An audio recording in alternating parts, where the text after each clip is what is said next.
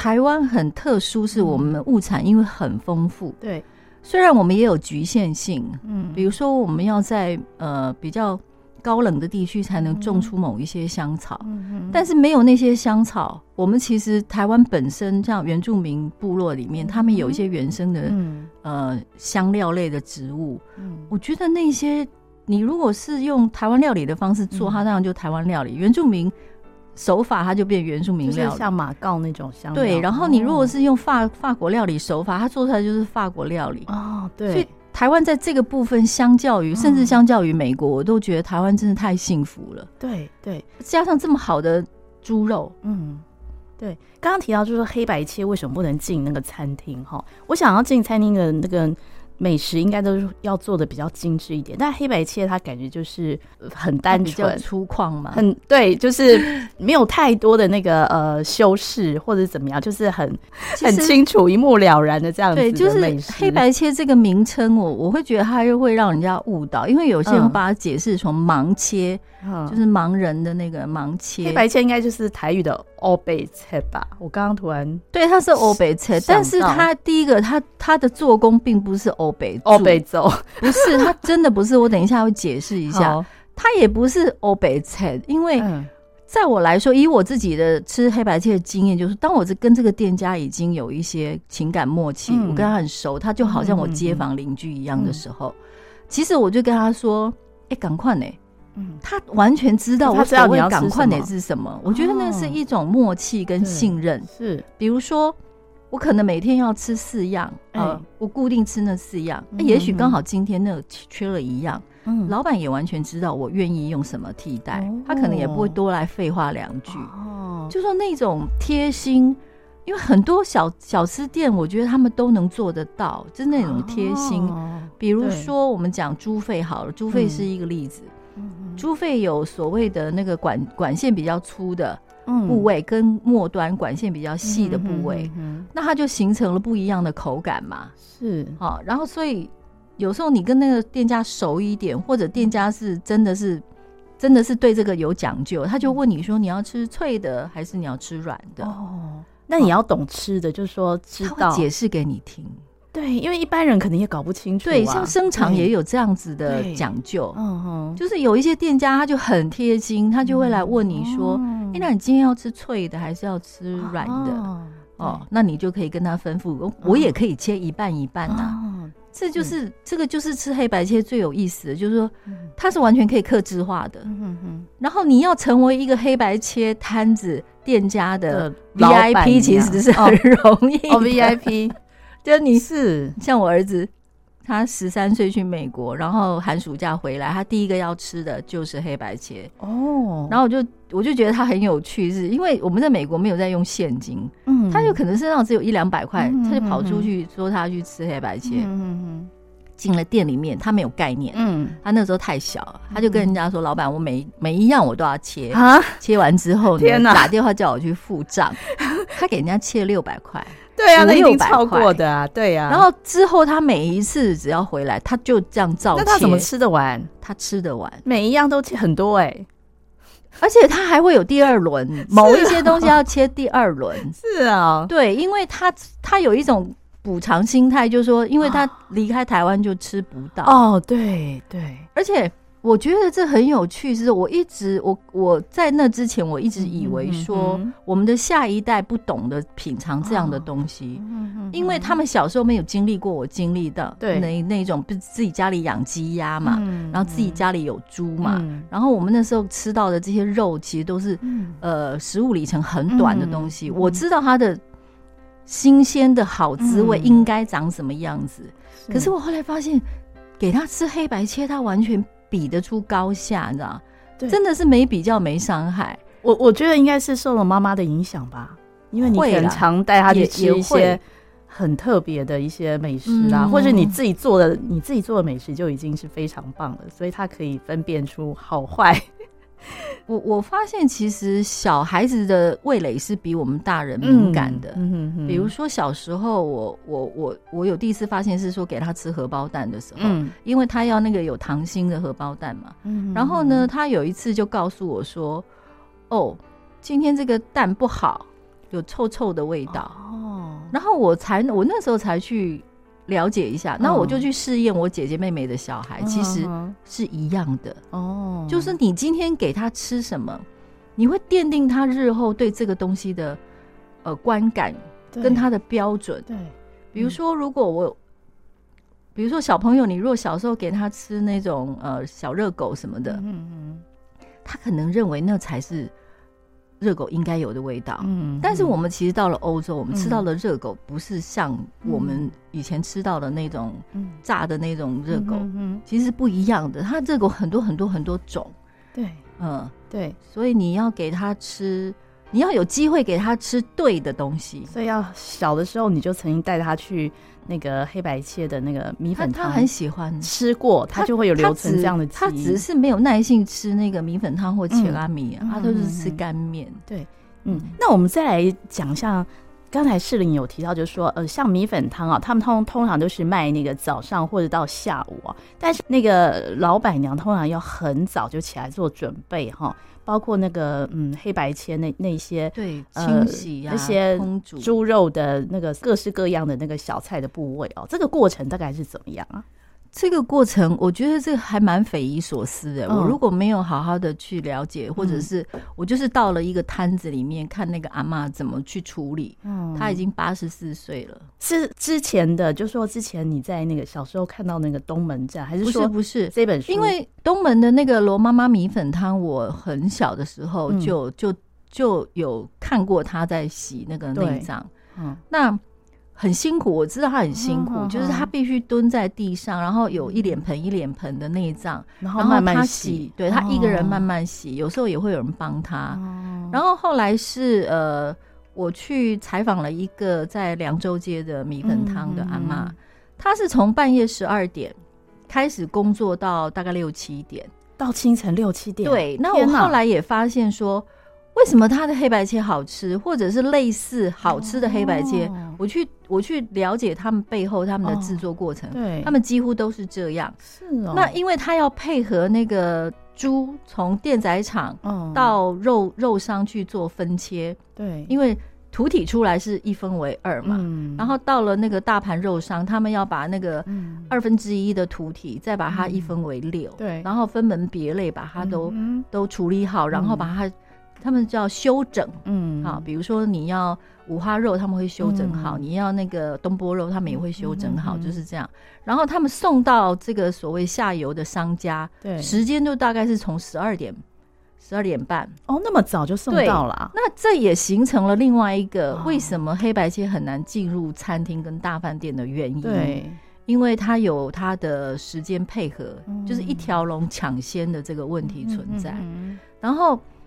我小时候一直以为黑白切不就是把所有东西弄弄做几回，对，就锅煮，我们以为很简单，这样子，对，是不就是这样吗？嗯、不是，不可以这样煮。嗯，就是每一种内脏跟每一种部位的肉，嗯、它需要烹煮的时间不一样，有些可能还要浸泡，对、嗯，有些不用，像生肠它就不能久煮嘛，对、嗯，所以他们都会有自己的一个时间表，嗯、他几点钟接到肉，嗯，好，然后。几点钟什么东西应该要送来？对，然后送来之后，他清洗，他光是清洗说，他一面清洗一面有已经下锅在煮的。对，然后你以为那一锅呃煮肉煮内脏的那个汤就是拿来煮面，不完全哦，拿来煮米粉汤的吗？不是，不是，不是，它不完全是这样。它米粉汤必须还有另外一锅比较清澈的豚骨高汤。对，然后那个是他进到摊子，他第一个要煮的是那一锅高汤。嗯，然后像。呃，粗的米粉，如果是纯米的粗米粉，嗯、它是干燥的，嗯、它必须要慢火去炖炖炖炖快两个小时哦，这么久、啊？对，所以我印象中，我小时候吃那个东门罗妈妈米粉汤，它的米粉是吸饱汤汁的，嗯嗯、可是后来因为它生意越来越好，越来越好。嗯有时候你甚至都熬到了十一点半，它的米粉才是刚刚下锅而已。这样子哦，所以很多人会跟我抱怨说没有那么好吃。我说因为它生意太好。可是这种现象在点心打常见的，是比如说慈圣宫有很有名的排骨汤。嗯，我跟你讲，礼拜天、礼拜六我就不去吃，我也太多了。我有一次因为礼拜天去去逛迪化街，嗯，结果我就去喝了一碗汤，因为他。他们家汤其实是好喝的，就是那个很大的那种乐排肉。结果我那天喝完，我就跟老板说：“老板，你今天那个肉，你那个汤还没有控好哎、欸，真的。”我怎样啦？就拍谁哇，那你真的，你真的是太专业了，因为他吃得出来，差异性很大哦，差异性很大。然后。我也会觉得说，我可以，我可以释怀呀，因为老板完全知道，嗯、可是他又没有选择。嗯、可是我不知道其他观光客知不知道？应该就是你没有在长期、长期同时吃一个店家，没有那么懂的人，你其实吃不出来。你其实可能去吃了一次，然后或者外县市的朋友去吃了一次，然后就说一点都不好吃，还好嘛？我觉得、呃、对对，我告诉你，那是时间的问题。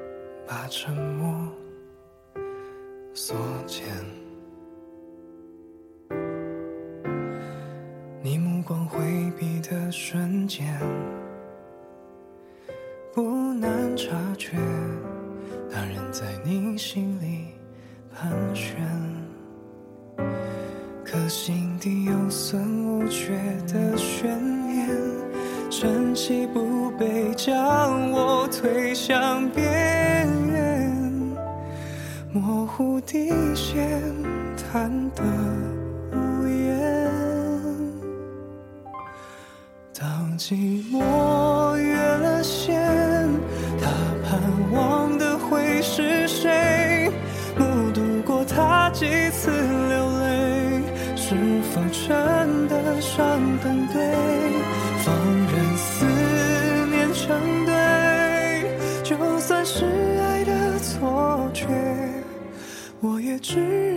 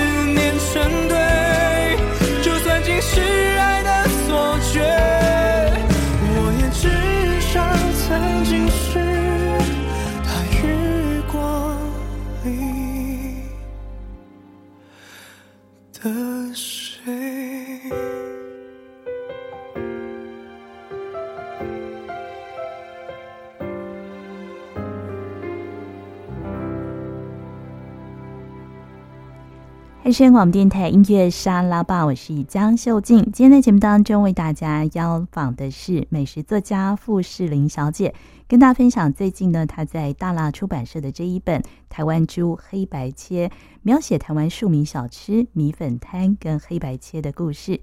看似一盘简单的黑白切，其实它背后呢是有非常深的学问哦。通常呢，这个老板呢必须要一大清早就起来作业哦。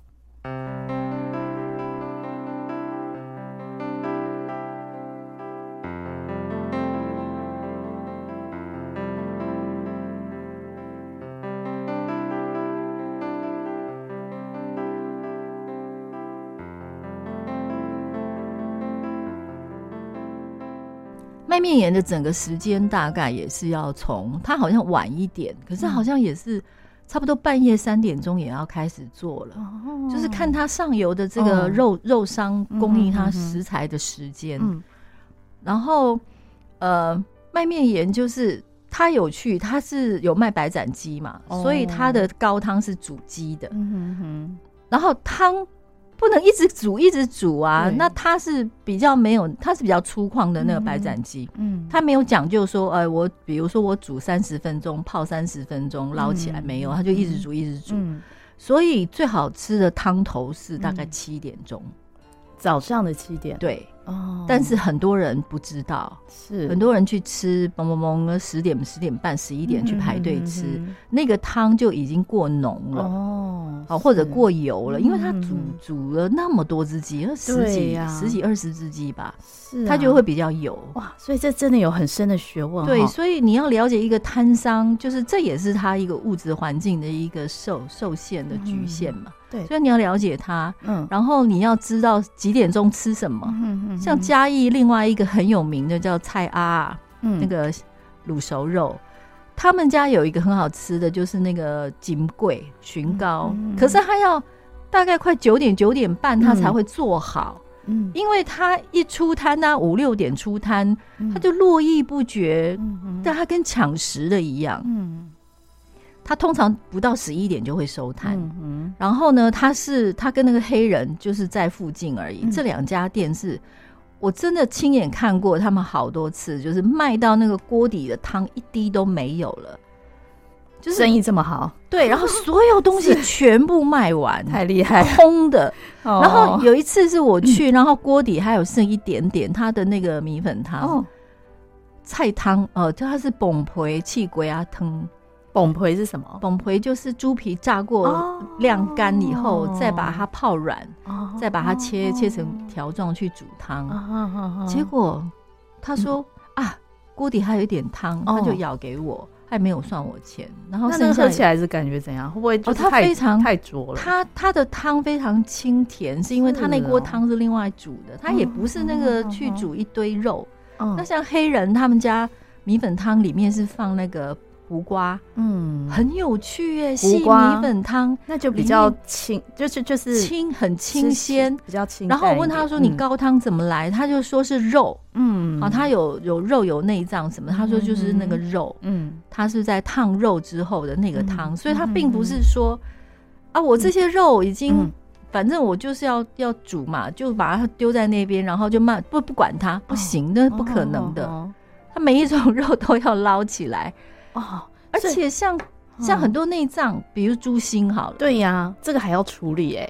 猪心在清洗的时候是还蛮难的，是你不能把它剖开洗嘛，嗯、像猪肺也不能剖开洗，所以猪心是一颗一颗洗，然后你要不断的灌水把它挤挤出来，嗯、然后你还要用手进去摸它有没有那个淤血块，哦、你要想办法用工具把它弄干净。哦好，然后它要整颗烫熟，嗯、到时候切片的时候，你吃起来才会 juicy 嘛，不然它就干掉。哦，然后那个像呃，有一个重庆北路有一个叫大稻城米粉汤，哦、他们家就很有趣，他们家猪心，他就问你说你要几分熟？哦，还有几分熟啊？因为它通常烫起来就七八分熟嘛。哦，然后你要吃的时候，它会切，然后再穿烫给你。嗯，所以他就问你说你要几分熟？我告诉你，你可以说八分熟来一点。全熟来一点，因为它口感是不一样的。哇，真的很特别。所以像这个米粉摊的呃米粉汤的摊位，他们通常都是几点就会开始？就就是如果是早早市的话，像呃卖面盐，嗯、好，然后凉州街，嗯嗯嗯，他们几乎都是没有他，他也没有所谓开不开店，他反正一直在煮嘛。嗯、他从半夜或三点钟他就已经开始在煮了嘛。嗯、那卖面盐它是有比较严格，因为他人太多了，所以他就是七点以后。呃，六点半七点以后就会有熟客上门，嗯、因为要吃那个比较不油的那个切拉米嘛。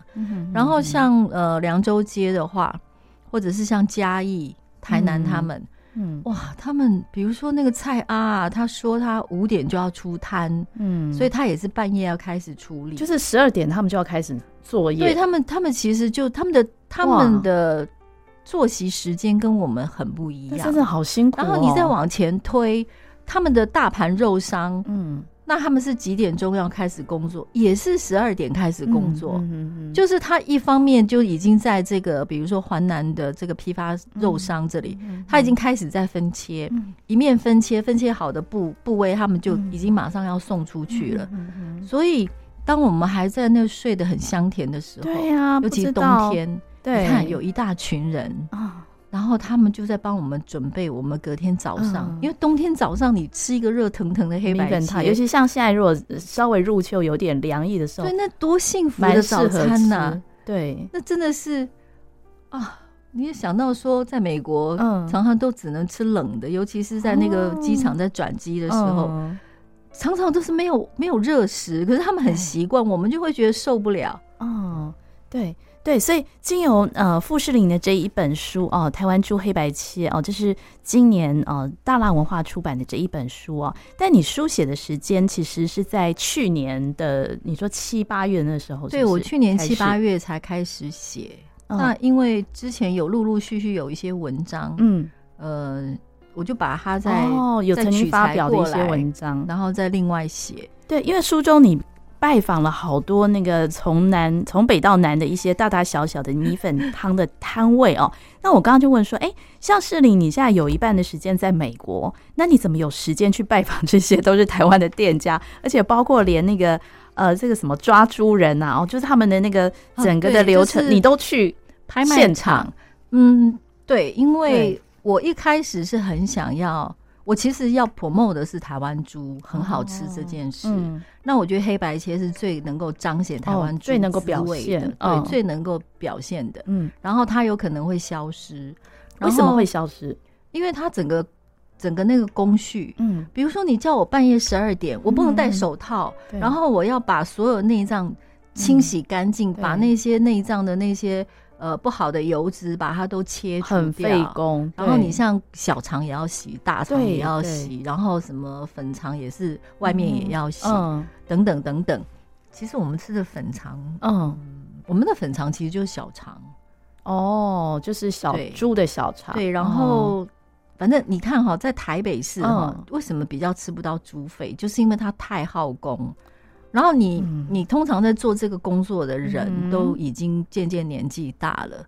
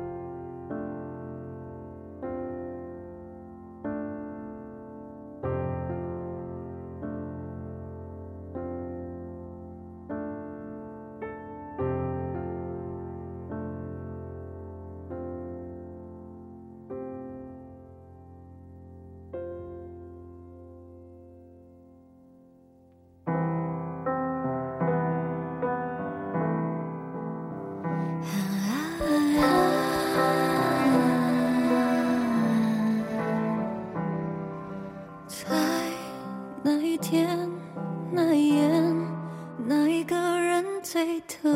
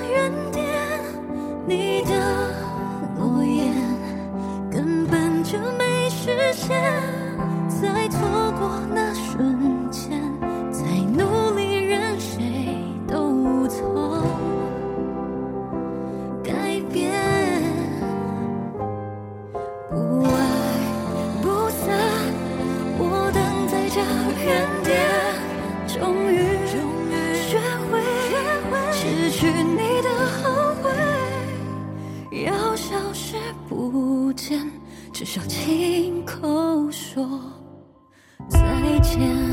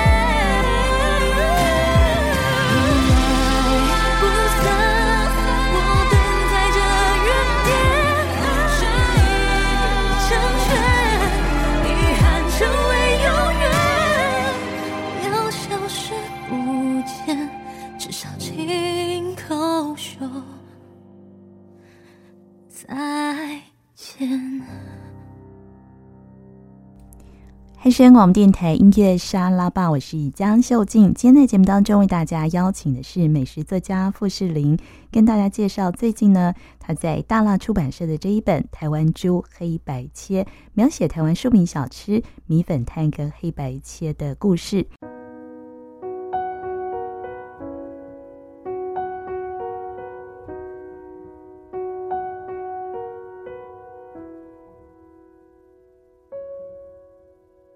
年轻人不想要传承这样的记忆，你会想冬天然后去摸那样的，对，对呀、啊，油油腻腻、滑溜溜。像我，我是爱做菜的人，嗯，可是我有心理障碍，就是我不太能够去摸那个生鲜的肉跟鱼，对，是。或虾仁，叫我剥虾仁十只就好，因为你有过敏啊，你更不也不是过敏，是因为我摸到那个，我就忍不住去想它它是动物这件事情，我就我就会有一种心理障碍，没错，那。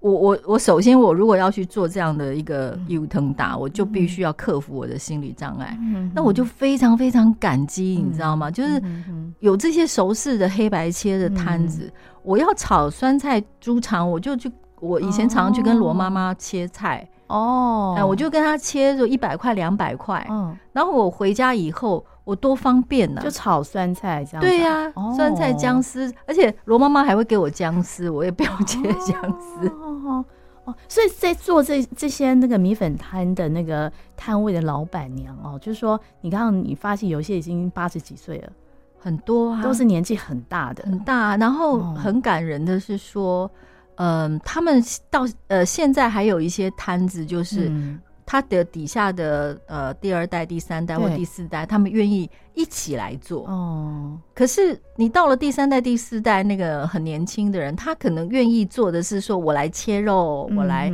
上菜，哈，舀个米粉汤。你叫他半夜十二点，他可能家里有有刚好有小宝宝啊，他也不能来做这个工作啊。好，所以这样的工作，这样子的一个所谓家庭企业，嗯，还有就是说。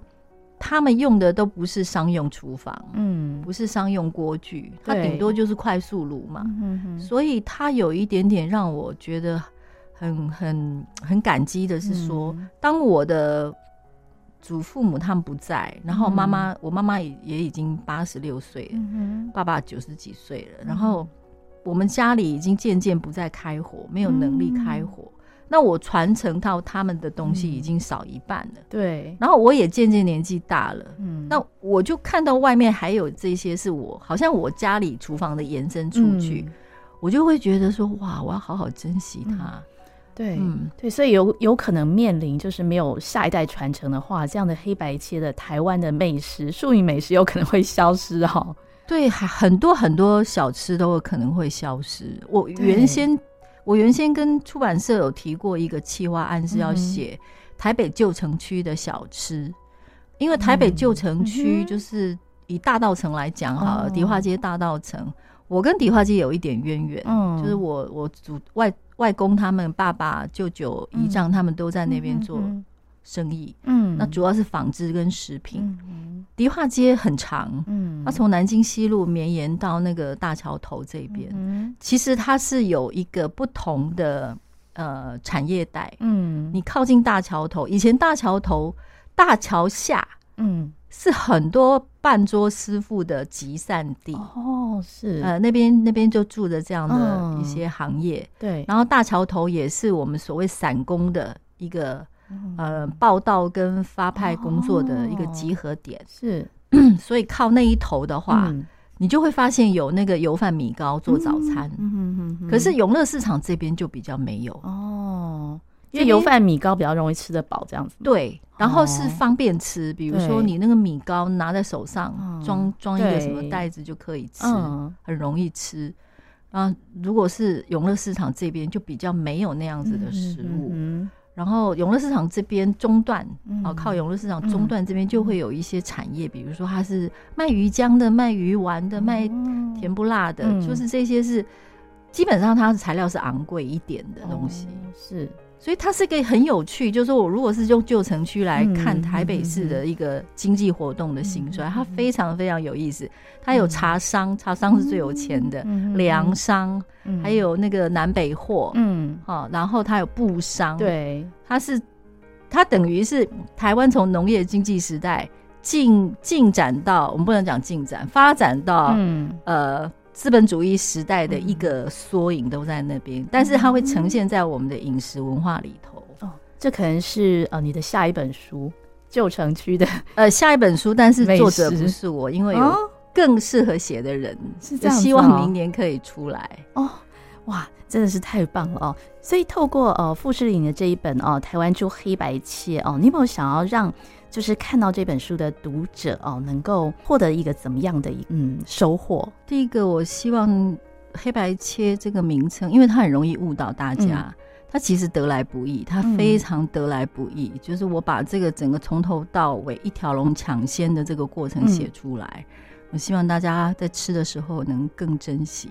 嗯，然后我也希望说，我这本书不是一个美食推荐嗯的手册、嗯、啊。也不是一个资讯呃情报制，因为我以前早期也做过情报制。嗯、那我是希望美食的书写，它它形成书本之后，它要有别于其他的数位传播的方式，嗯嗯、所以我用散文的方式写了很多故事，嗯、就是我分享给大家我吃黑白切的一些。嗯，心情，嗯，还有就是我想呈现就是吃黑白切的一个气氛。嗯，那很多人就是会跟我说，他们看书看还没有看完，就会想冲出去，对呀，就赶快去吃吃一通啊。这个就是我我希望达到的目的。哦，对，是，我真的希望大家好好珍惜它，不要让它太快消失。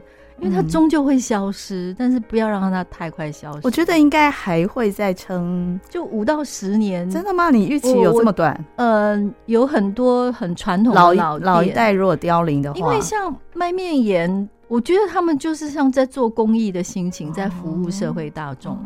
那因为他房子呃没有店租嘛，所以他可以。